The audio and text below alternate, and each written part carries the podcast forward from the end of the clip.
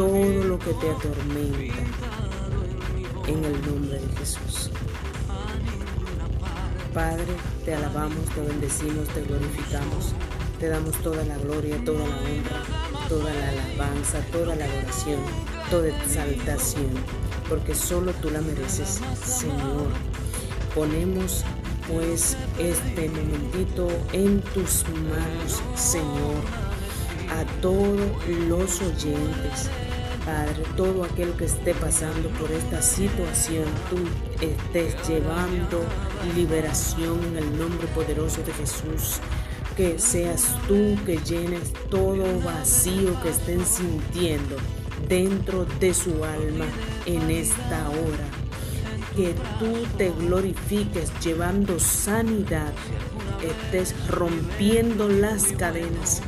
Padre, que tú seas su consuelo, su medicina por excelencia, su ayudador, su pronto auxilio en las tribulaciones. Bendícelos en el nombre de Jesús. Amén. Pues este tema es una experiencia vivida.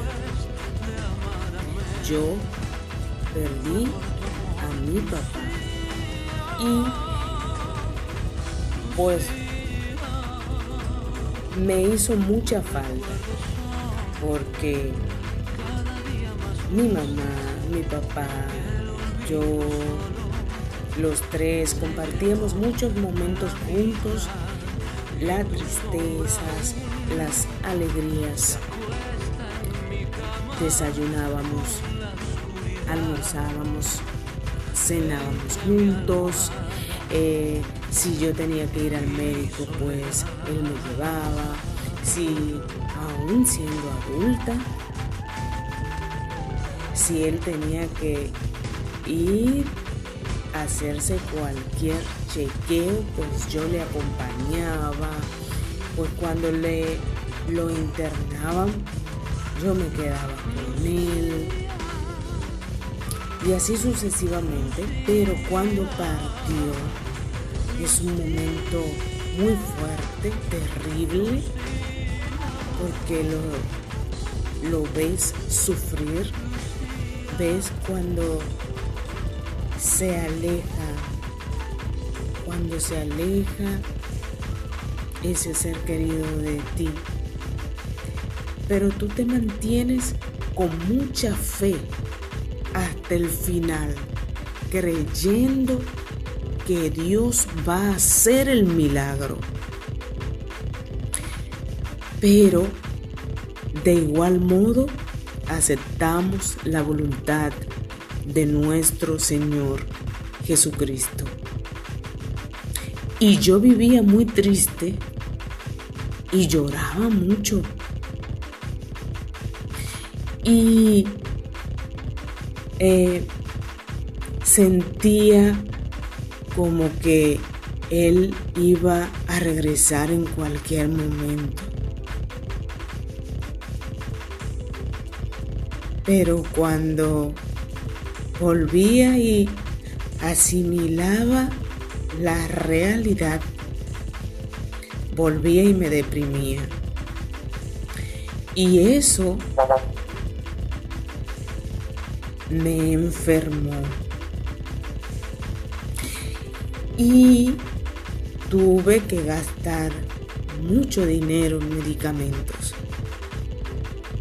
Y cuando te digo que tenía que tomar muchos medicamentos, pues es algo real.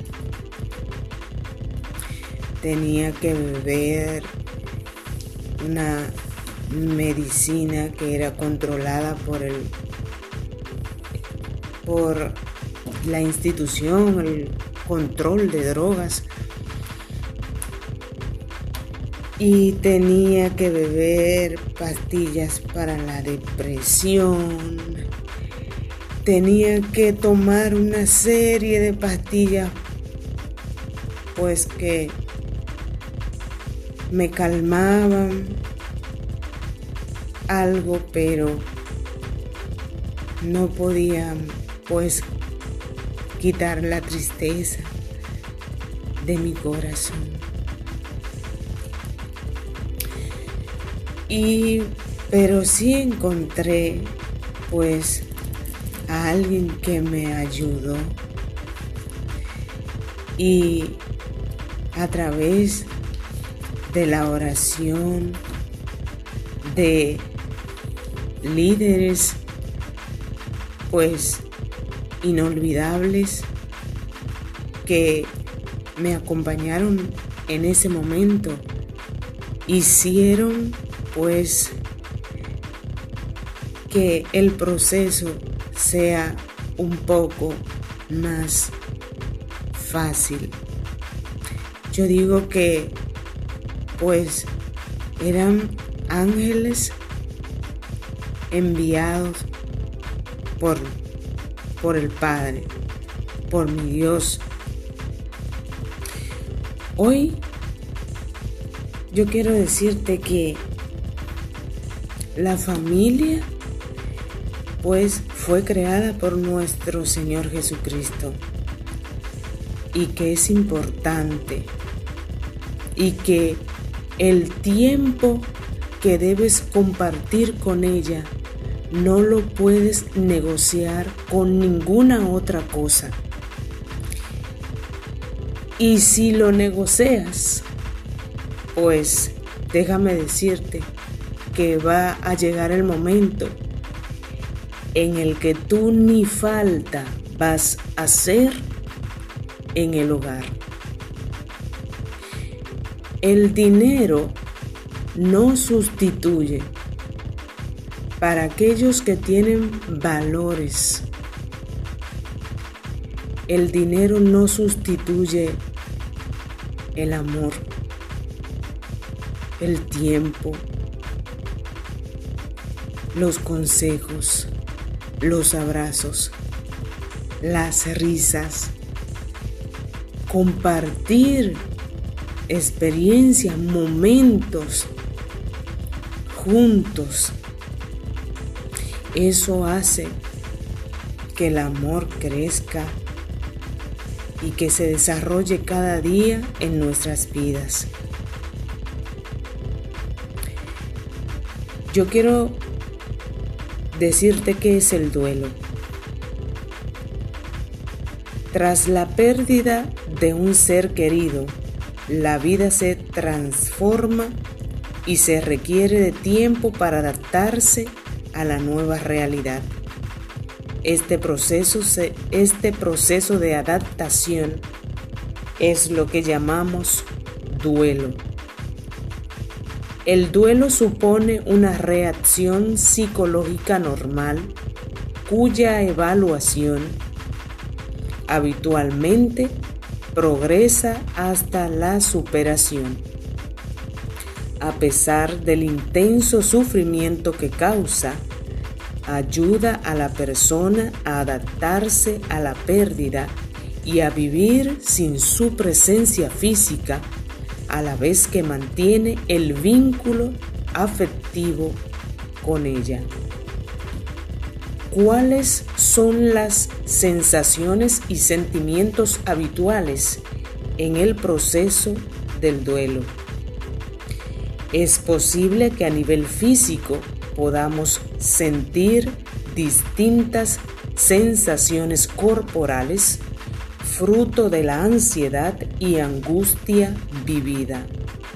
Algunas de ellas son dolor u opresión en el pecho, palpitaciones, créame que sí, sensación de ahogo o falta de aire, tensión muscular, inquietud, insomnio, pesadillas, pérdida de apetito, despertares frecuentes, temblores, pérdida de fuerza. En las primeras etapas del duelo es habitual sentir confusión, incredibilidad, Es frecuente preguntarnos el por qué constantemente, pensar en qué podríamos haber hecho o dicho, remomerar la situación traumática una y otra vez. Habitualmente se experimentan dificultades al concentrarse hasta que se realizan tareas sencillas, confusión, sensación de embotamiento mental, falta de interés por las cosas, pensamientos rumiativos, olvidos, etc. Según el momento y las circunstancias en las que nos encontremos, experimentaremos un estado de ánimo determinado. Recuerda que el duelo ocurre en un momento concreto donde tenemos una situación personal, familiar y laboral determinada que influyen en nuestra manera de afrontar la pérdida. Durante el duelo viviremos distintas emociones como tristeza, desamparo, rabia, impotencia, sensación de abandono, enfado, amargura, vacío, soledad, miedo o culpa. Es habitual que estas emociones sean cambiantes y que puedan ser contradictorias incluso a lo largo del día. No te asuste por sentirlas todas a la vez o sentir únicamente algunas. Cada persona es distinta y las emociones irán variando dependiendo del momento en el que te encuentres de tu duelo. En general, se considera que el duelo es como un camino por el que atravesamos distintas etapas. Sin embargo, esto no significa que todas las personas pasemos por todas estas etapas ni que lo hagamos en ese orden necesariamente. Cada duelo es único, al igual que la persona que lo vive. Muchos pues se ponen agresivos. Otros pues llegan a la fase de desorganización o desesperanza. Otros fase de reorganización. Pues yo quiero decirte en este momento que Dios es el único que nos puede ayudar en esa situación. Y el mundo está atravesando pues por muchos problemas. Pero Dios es la solución a cada uno de esos problemas.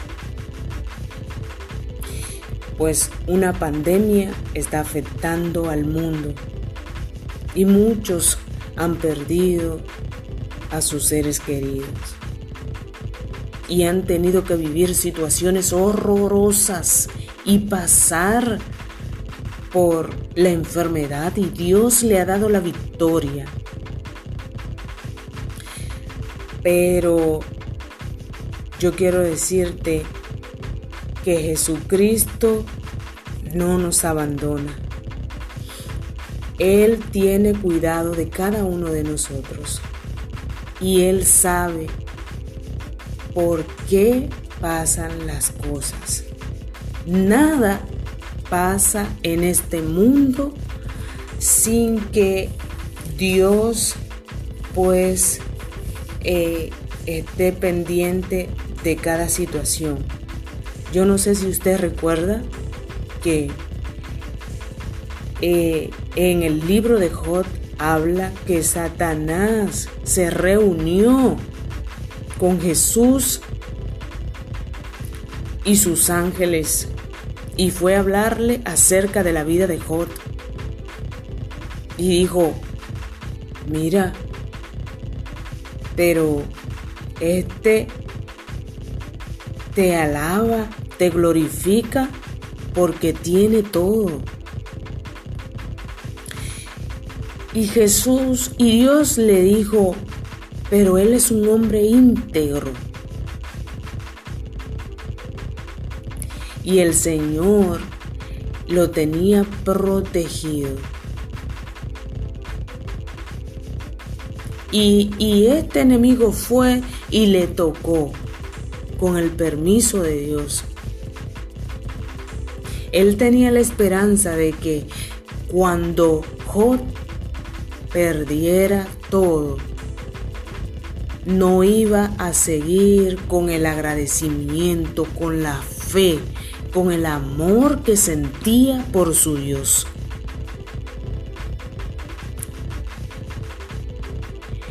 Y tú debes de entender que muchas de las cosas que están pasando en el mundo no es culpa de Dios. No. Sabe que Dios conoce lo que hay en el hombre. Hemos vivido una vida apartada de Él. Hemos hecho lo que nos da la gana. La Biblia dice que Dios creó al hombre y a la mujer. Y otros dicen que eh, el hombre se puede casar con el hombre, la mujer con otra mujer. Y eso es un pecado abominable ante los ojos de Jehová. Fíjese, y yo viendo las noticias eh, he visto cómo se burlan cómo se burlaban del Señor cuando estas personas pues hacían sus presentaciones en las calles. Eh, no sé de qué viven orgullosos, si, si de su relación con Satanás será. Y cómo, cómo se, se crucificaban burlándose de ese momento de amor que pasó Jesús para darnos vida eterna, para librarnos de nuestros pecados. Como ellos pues podían orinarse sobre la Biblia tirarla al suelo y orinarse sobre ella? Para que usted me entienda, hacerse pipí encima de la Biblia. Y últimamente, pues han surgido con que Jesús es mujer. Y si a eso usted le suma el adulterio, la fornicación, las difamaciones, las mentiras, el engaño, el robo, la hechicería, el odio, el odio. A veces aborrecemos a una persona que apenas conocemos, que apenas acabamos de conocer. Yo no sé si usted ha escuchado pues una reflexión que habla acerca de dos matitas, pues que ellas eran vecinitas, estaban sembradas, pues eh, una cerca de la otra. Pero una pues creció bastante y echó muchos frutos y vivía contenta porque era una matita productiva, paridora. y vivía llena de frutos. Pero la que le quedaba a su lado apenas tenía dos hojitas y vivía envidiosa de la que le quedaba al lado porque tenía muchos frutos. Y le preguntó, oye, ¿cómo es que tú tienes tantos frutos y yo no tengo nada? Y la mata, la matita pues que tenía muchos frutos, le dijo, cuando tú limpies tu corazón de la envidia, cuando tú dejes de envidiar, cuando tú saques todo eso que te retiene la bendición, tú vas a dar frutos. Tú vas a tener frutos. Y ella pues lo hizo así. Y también dio sus frutos. Y ambas quedaron contentas.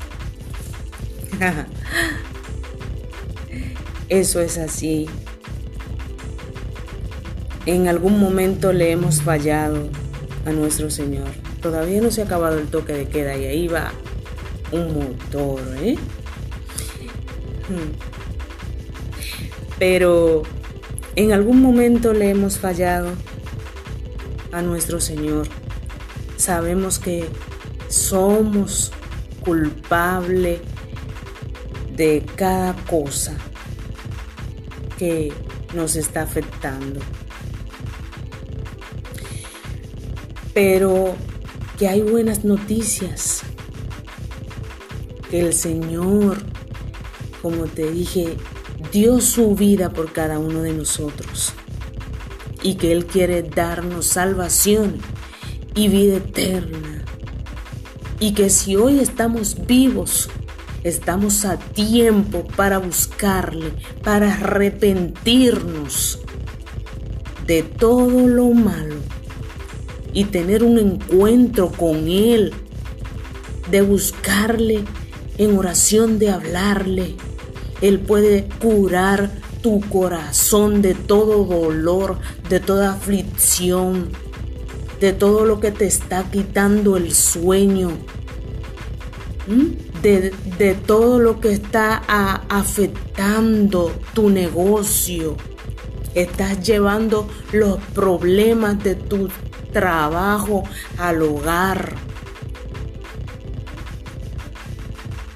Y sabes, si eso es así, tu hogar se va a destruir.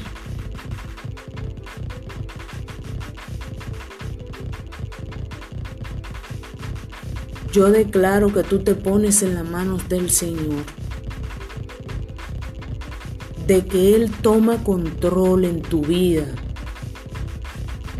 Y de que recibes paz. Recibes paz en el nombre de Jesús. Y que Él te da una salida para, para que tengas la victoria en cualquier adversidad que se esté presentando en tu hogar, en tu negocio, en tu trabajo, en el nombre de Jesús. ¿Sabes? Que la Biblia dice que el Señor está cerca de los que tienen el corazón quebrantado. Libra a los de espíritu abatido. El Salmos 31.9 dice el Señor. Señor, apiádate de mí en mi angustia. Tengo los ojos enrojecidos de llorar el dolor ha quebrantado mi salud. El Salmos 147.3.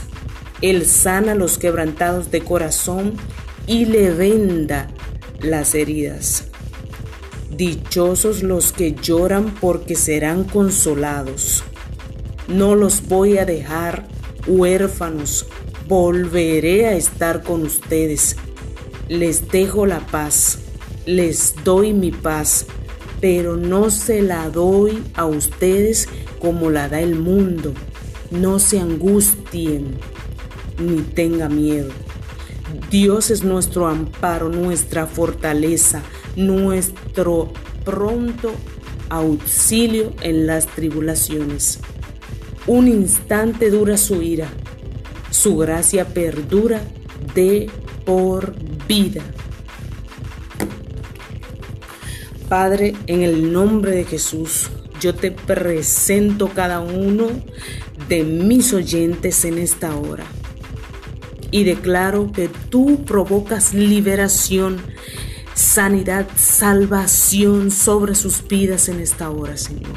Que tú los inundas con tu paz, una paz que no es como el mundo la da, Señor. Que tú les das sabiduría para afrontar cada situación que se levante en su vida en esta hora, en el nombre de Jesús, que tú rompes las cadenas, que tú suples, aleluya, que tú te glorificas llevando salvación, unidad, comunicación, amor dentro de cada hogar.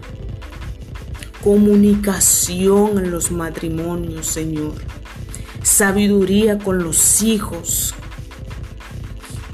Padre, sabiduría eh, a todo aquel que tiene su negocio, que se levanta cada mañana para ir a trabajar.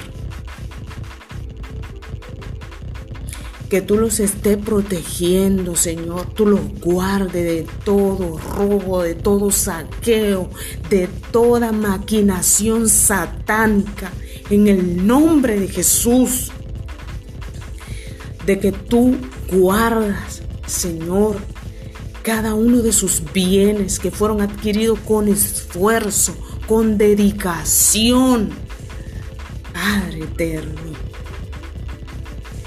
esa persona que cada día salía temprano a dedicarle tiempo a su trabajo para adquirir el patrimonio que hoy tiene. Señor, que el enemigo no pueda tocar nada de lo que le pertenece.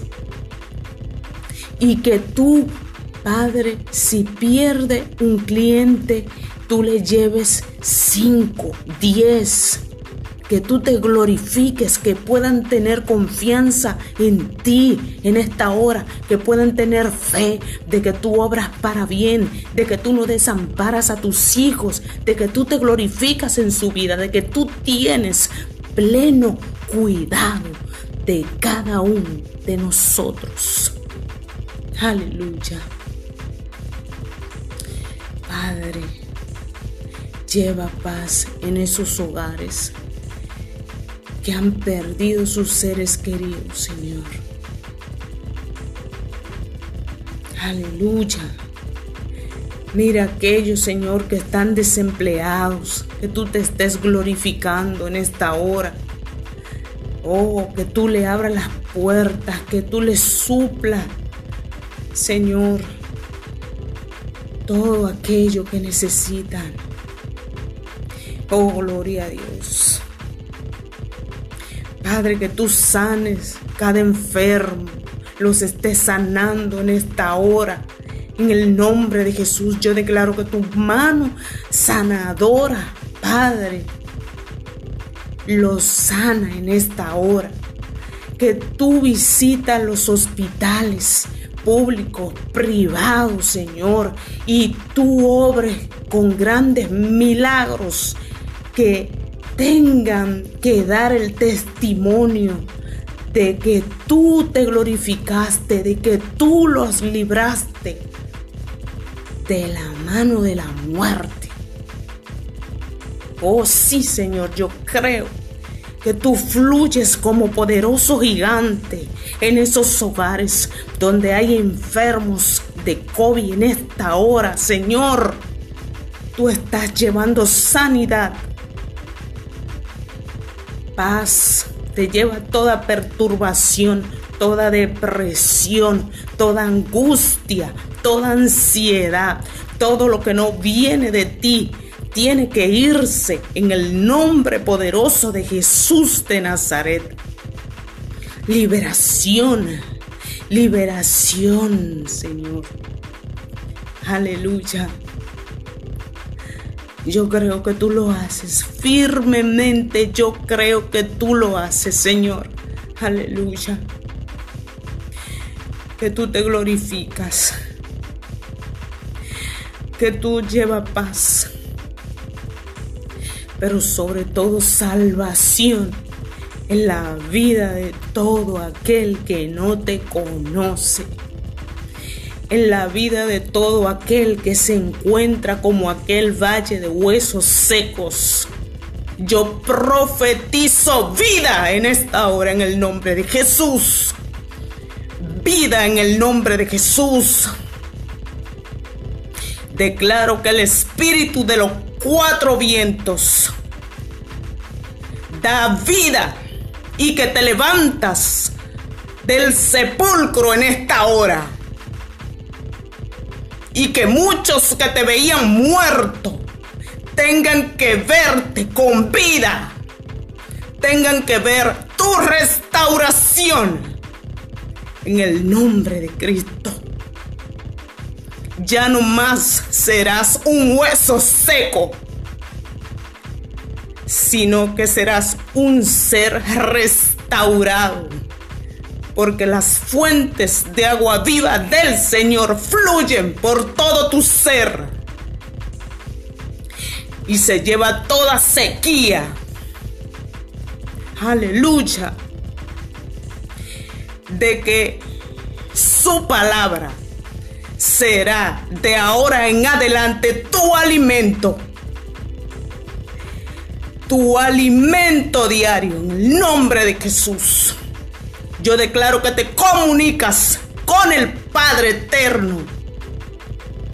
Mientras vida tengas, yo declaro que el espíritu de los cuatro vientos hace que el mundo te aborrezca Tú que eres un escogido del Señor para realizar propósitos especiales en esta tierra y que estás envuelto en las cosas del mundo.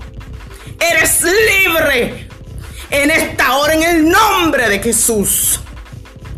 Eres libre en el nombre de Jesús. Y como el Señor